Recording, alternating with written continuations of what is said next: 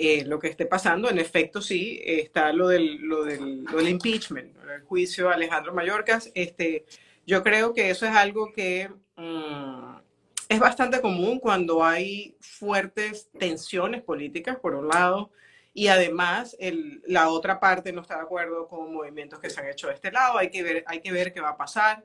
Este, mucha gente me pregunta cómo eso puede afectar el tema migratorio en Estados Unidos. Bueno, en efecto, él es, la cabeza, el líder del Departamento de Seguridad Nacional, pero no significa que porque haya un impeachment van a haber cambios de leyes. Las leyes aquí pasan por muchísimos procesos, son procesos extensos que tienen un procedimiento dentro del propio proceso y no es algo que, que va a cambiar de un día para otro. Eso, eso, eso por un lado. Por el otro lado, escuché, he escuchado bastante para las personas que tienen muchas preguntas sobre el tema del paro humanitario. He escuchado que las personas que están en México aplicando, que ya están en México, se los están aprobando bastante rápido. Es un es lo que he escuchado, es un rumor, okay. pero he visto aprobaciones de alguna manera bastante expeditas. Con esto no le estoy diciendo a las personas, coja un ticket y vaya para México. Solamente les estoy informando qué es lo que he visto que ha estado pasando. Las últimas tres semanas he visto bastante ese patrón. No sé si hay algo de preferencia, no sé si hay algo que estén viendo los oficiales o como hay tantos acuerdos bilaterales entre México y Estados Unidos con el tema fronterizo, entonces puede, puede ser yeah. que, que venga por allí, ¿no? No significa, no, no significa que necesariamente sea así. Eso por ese lado. Este, te quería dar las gracias, Sergio, y justamente te tagué anoche en un, en un post. Lo vi, eh, lo vi esta eh, mañana, sí. Eh, porque creo que ha sido un ente interesantísimo eh, de esperanza para mucha gente, más allá de lo que yo pueda hacer, porque aquí se puede sentar cualquiera, pero el alcance lo tienes tú. Gracias, Entonces, de verdad que, o sea, cuando yo anoche leí el mensaje, yo dije, yo tengo que taguear a. Sergio y, y, y, dejarle saber, ¿no? La, la, gratitud que siente la gente por ti, porque muchas personas me lo comentan cuando me llaman y dicen, yo la conocí por Sergio, yo no sabía que esto existía, pero la conocí bueno, por Sergio. Bueno, Entonces, bueno. bueno, dentro de todas, como dicen, las cosas malas que puedan estar pasando en el mundo, por lo menos somos entes que tratamos de hacer, hacer algo bueno y por lo menos informar a la gente y educarlos. No, gracias a ti, gracias a ti. Lo importante es que, bueno, que la gente contacte, contacte y vea, bueno, si le funciona o no, porque de pronto, mira, hay gente que dirá, mira, bueno, no me funcionó, bueno, está bien, o sea, al final lo, somos seres humanos y a veces nos No, y no todo pero, sí. es para todo el mundo, ojo, o sea, no todo es para todo el mundo, pero lo digo porque, bueno, tú también tienes secciones aquí donde informas sobre claro. cosas o lo que sea, y es chévere porque la gente consigue información que no conoce, información que si no la conoce, se deja llevar por, como digo yo, los mitos que andan en, las calles y cometen un montón de errores de los seguros médicos, de los seguros de, de, automóviles, lo que sea, de los seguros de salud. O sea, no es una cosa, no es solamente el tema migratorio, son muchas cosas. Y en relación al tema migratorio, definitivamente es importante. Obviamente, como se lo digo siempre a la gente, yo no hago el abecedario de visas, hago una, un nicho, como un nicho dentro del nicho, pero, este, pero es importante, es chévere y, bueno, te quería dar las gracias. No, gracias a ti más bien por eso. De verdad que un placer para mí poder hacer este contacto siempre.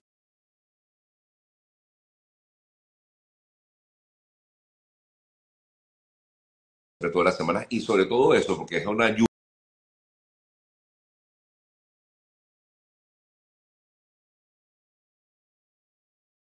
mucho a la población.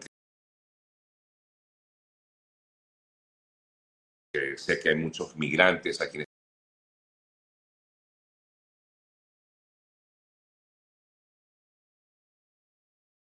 de comida rápida, McDonald's, qué sé yo, eh, Taco Bell, por decir algunas, que al parecer estaban haciéndole llamados a ciudadanos para trabajar con ellos y que ellos los ayudaban con la visa EB3.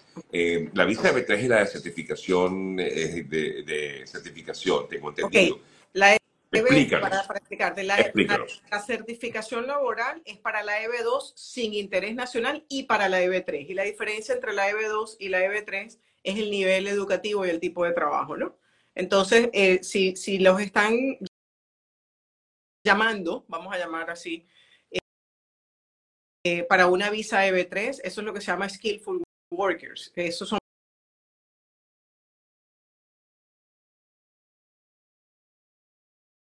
personas que tienen habilidades, no necesariamente que tengas un título o algo, sino que tienes habilidades, por ejemplo, eres un soldador y tienes mucha experiencia como soldador y la empresa te necesita, entonces haces la certificación laboral, la empresa es quien hace la certificación laboral y posteriormente, entonces, el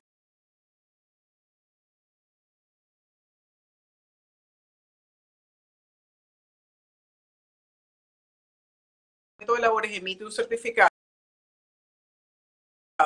y con ese certificado, entonces ya ahí se aplica a la EB3 y la persona le llega a la residencia, no solamente a la persona, sino también a su cónyuge, a los hijos menores de 21 años. Este, no sabía que, que, que habían empresas ofreciendo eso, me parece interesantísimo, pero sí sé de que Amazon ha estado reclasificando a sus empleados inmigrantes, o sea, los que ya tienen, no sé si, si están solicitando personas afuera o no, pero sí sé que internamente incluso le están haciendo Amazon le está haciendo visas de interés nacional a sus propios trabajadores sin ser sponsor. Sencillamente le hacen su visa de interés nacional para que tengan la residencia. Entonces, bueno, me parece interesantísimo porque... Eh, es una ayuda. Es, es, como una moda, porque es que es una no, moda... que era una ayuda, quería decirte, es una ayuda. Ah, una ayuda, sí, claro, sí. totalmente. Bueno, también puede ser una moda. También, sí. es que a ver, te lo decía lo de la, la, de la moda porque la visa de interés nacional se puso de moda y mucha uh -huh. gente me dice, se ha puesto de moda, todo el mundo está hablando de esto y le digo, bueno, esta visa tiene más de 35 años, lo que pasa es que el que no sabe, no sabe y tristemente cuando llegaron muchas personas profesionales aquí al país y todo eso, justamente por esa información, como yo digo, le, le cortaron el cabello a todo el mundo igual. ¿no? Con el asilo político, pero existe, siempre ha existido y quien tenga la, la, la, opción de que su empleador lo pida, mira, dale. Exacto, ya por ejemplo, por ejemplo, aquí surgen las preguntas. Por ejemplo, soy pintor, tengo varios años con esta empresa. ¿Esta empresa puede ayudarme? Bueno, tendrías tú que hablar con la empresa y preguntarle, mira, ¿te interesa, no? Es que yo me quede, por favor, ayúdame con mi, con mi, con mi certificación. ¿Eso es factible, doctor? Sí, sí, totalmente. O sea, contáctate al Departamento de Recursos Humanos, si tal vez una empresa más pequeña, ve, porque hay personas que eh, dicen, es que es una empresa muy pequeña y no, y no va a servir. No, te, no descalificas a la empresa de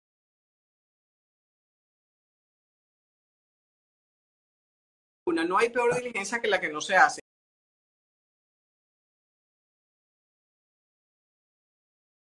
Ve, toca la puerta, siéntate, que tal vez esa persona te dice, mira, yo no te puedo ayudar, pero conozco esta empresa que está buscando y está dando sponsoring. Y puede ocurrir y, también. Eso, este proceso. Para la EB3 es un, un, boletín de visas que tuvo retrogresión. Entonces, estamos hablando de que si con una EB2 por interés nacional puedes llegar a la residencia, vamos a poner un número eh, conservador, en un año y medio, incluyendo los dos procesos, residencia y EB2, puede ser que con una EB3 te lleves tres o cuatro años, pero lo que siempre digo, siempre va a ser más rápido que el asilo claro. político. siempre, por supuesto.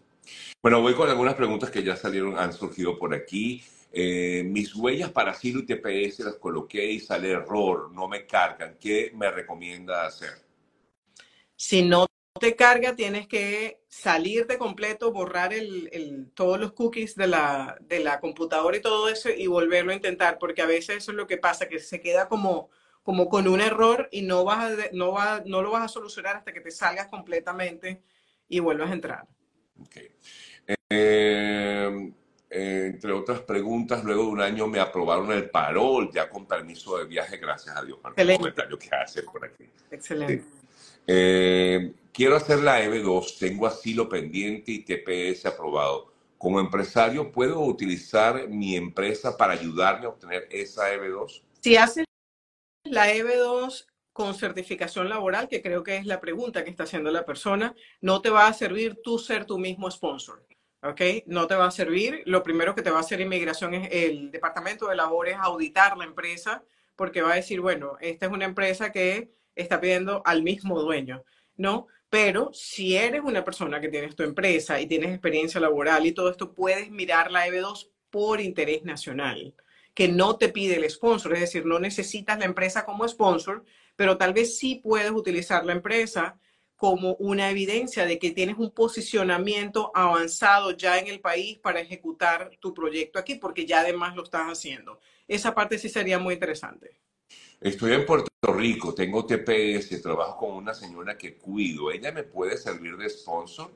Bueno, sí he escuchado, yo nunca he hecho certificaciones laborales para nanis, pero sí sé eh, de, de, abogados que le han hecho certificaciones laborales para nanis y tengo entendido que han salido muy bien, ¿no? Hay que evaluar, ¿sabes? La relación laboral que ustedes tienen, todo ese tipo de cosas, pero eso lo he escuchado. Tengo que hacer, ser 100% sincera, yo no la he hecho pero he escuchado de que sí se puede. En proceso de parol, eh, CBP no autorizó el permiso de viaje. No sabemos por qué. ¿Esto se puede apelar? ¿Se puede apelar esta decisión? ¿O qué podemos hacer? No, no he escuchado nunca de, que haya la opción de, una apelación de un CBP, del, permiso de viaje para CBP. Eh, quiero hacer un espacio, eh, Sergio, y hacerte esta pregunta. ¿Qué tan complicada? Porque es que esta es de mis preguntas las preguntas favoritas de la gente que, que me llama. Ah, ¿Qué tan complicadas son las preguntas que te hicieron en tu entrevista de ciudadanía? No, son muy sencillas, muy fáciles, muy fáciles. Tienes que estudiar, o sea, la gente tiene que estudiar. O sea, no es que vas a llegar al, al examen de ciudadanía y como si nada. Es una, primero, ellos lo que quieren es medir tu nivel de inglés. O se quieren, o sea, por eso es que te recomiendan siempre desde el primer momento, pues hablarle en inglés a la persona, a la persona que te atiende, ser muy cordial, ser muy educado, ser muy respetuoso, nada de tampoco estar sobrepasándose, darle un beso hacia una chica, por ejemplo, ¿no? Porque también hay como que ciertos límites. Si ellos ven todo, ellos ven absolutamente todo eso, y desde el primer momento, primero son muy cordiales, cosa que me llamó la atención, porque normalmente los funcionarios de inmigración no son muy cordiales, lo vemos cuando llegamos al aeropuerto, que son como siempre mal encarados, ¿no? Es raro conseguirte a alguien que sonría. Son distintos. En cambio aquí, bueno, son muy cordiales, a mí me saludaron muy amablemente, me invitaron a pasar, me tocó una chica de origen latino, por supuesto no me habló en español, habló todo el tiempo en inglés, me, me, preguntó que cómo me sentía hoy, le dije, muy bien, chévere, bueno, pasa adelante, tú sabes, empieza con... Y es solo para medir tu nivel de inglés. Y luego las preguntas de cívica, que son, tú tienes 100 preguntas que estudiarte, pues las preguntas que me hicieron, a mí me tocó, por ejemplo, que quién era el presidente de la Corte Suprema de Estados Unidos, entre tantas otras. Ya, claro, yo, ya yo estudié este, que es John Roberts, pero estas son las preguntas típicas que, bueno, tienes que buscarlas porque eso es para todo el mundo, son las mismas para todo el mundo y tienes además, te dan como que la tranquilidad de, que, de responder en tu tiempo, tampoco es que apúrate, ¿no? O sea, y, y te, te, siguen midiendo el nivel de inglés, te hacen una pregunta en inglés, tú la tienes que escribir, eh, la pregunta, lo que... Es algo sencillo. Y cuando tú, y luego eh, responder la pregunta escrita, o sea, lo que preguntaste lo respondes Muy sencillo. La, la verdad es que yo te soy sincero, Yesenia, eh, uno va como que, uy, ¿cómo será esto? Bueno, porque es algo que uno no conoce, pero una vez que pasa, dice, no, hombre, esto fue un paseo, ¿vale? ¿Vale o no vale la pena hacerlo? O sea, para mí te da una tranquilidad impresionante. Total. La gente se congela pensando, yo no puedo con ese examen. Yo tengo aquí gente de 25 años residente y le tienen pánico el examen de, de ciudadanía y le digo, pero por Dios, o sea, hazlo. No, tienen que hacerlo, tienen que hacerlo. Además que yo creo que ya es un paso, o sea, ya después de haber pasado, en mi caso, bueno, yo ya había llegado con residencia, pero la persona, por ejemplo, que pasó por así, lo pasó por, mira, ya es un paso adelante y tienes que salir de eso. Al final, bueno, yo no dejo de ser venezolano por tener otra nacionalidad. Totalmente. Totalmente. Gracias, Sergio. No, gracias a ti, a ti, por, a ti todo tu equipo, porque eso es importante también, de verdad, no porque, porque la tenga aquí como esposo, sino que de verdad fue bien importante todo el proceso. Eso sí asusta, ¿no? El tema de, no asusta, sino que es engorroso a veces el hacer toda la aplicación, eso es un poquito largo, pero bueno, la gente de Yesenia me ayudó en eso y le envié toda la información, ellos llenaron todo, eso sí, después tienes que aprender tu, tu tu, tu planilla para que no te equivoques con los viajes y las cosas. Sí. Gracias. Te consultan por aquí, Yesenia. Eh, alguien dice que eh, está, es em, piloto de un helicóptero del ejército de Colombia. ¿Esta persona puede solicitar una visa extraordinaria? No sé. Puede solicitar la de B2 Interés Nacional si califica. O sea, no es solamente ser el piloto. Acuérdate que no es lo que estudiaste, es lo que has hecho y cómo lo harías aquí, ¿no? ¿Cuál sería tu aporte para el país? Yo tengo varios casos de, pilotos, eh, incluso tengo uno especialista en incendios, en, manejo de desastres, ese tipo de cosas. Entonces, es cuestión de, evaluar el currículum, definitivamente. O sea, tú lo evalúas y sabes si la persona puede calificar o no. ¿A qué organismo pudiera acudir para solicitar una beca para mi hijo eh, de músico? Una beca de su hijo de músico. Mira, no estoy clara como qué tipo de becas, porque hay diferentes becas. Hay diferentes becas. Si es para estudiar, te diría contacta al instituto o al college donde tu hijo quiere estudiar y, sabes, ellos a veces te hacen audiciones, ven si puedes representar al instituto, a ese college en diferentes cosas o tienes un nivel muy elevado entonces ahí te pueden becar. Pero yo creo que el paso, o sea, el, lugar correcto es el, lugar, la universidad donde él, quiera, donde él quiera estudiar, ¿no? Alguien pregunta por la EB2 para médicos, absolutamente. Los médicos son la segunda profesión más manejada en la firma. Así es.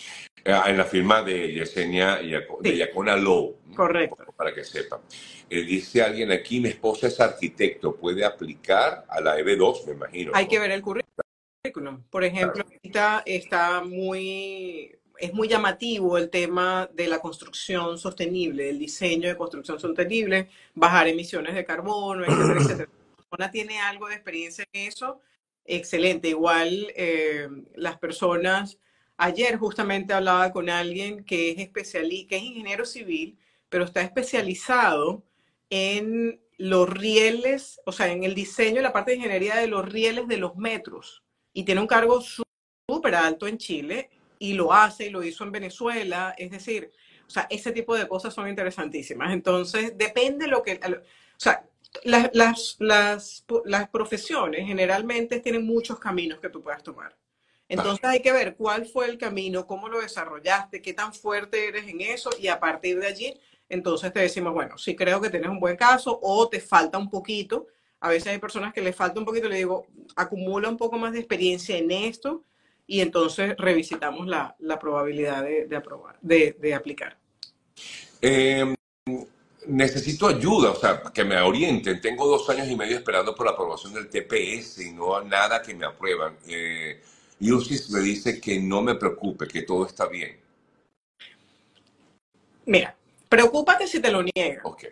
O si te mandan un request for evidence absurdo, porque puede pasar preguntándote unas cosas que no tienen nada que ver. Si todavía está pending, o sea, yo entiendo que uno lo que le da tranquilidad es agarrar su aprobación y, dormir al lado de la aprobación, porque eso es lo que te da la tranquilidad.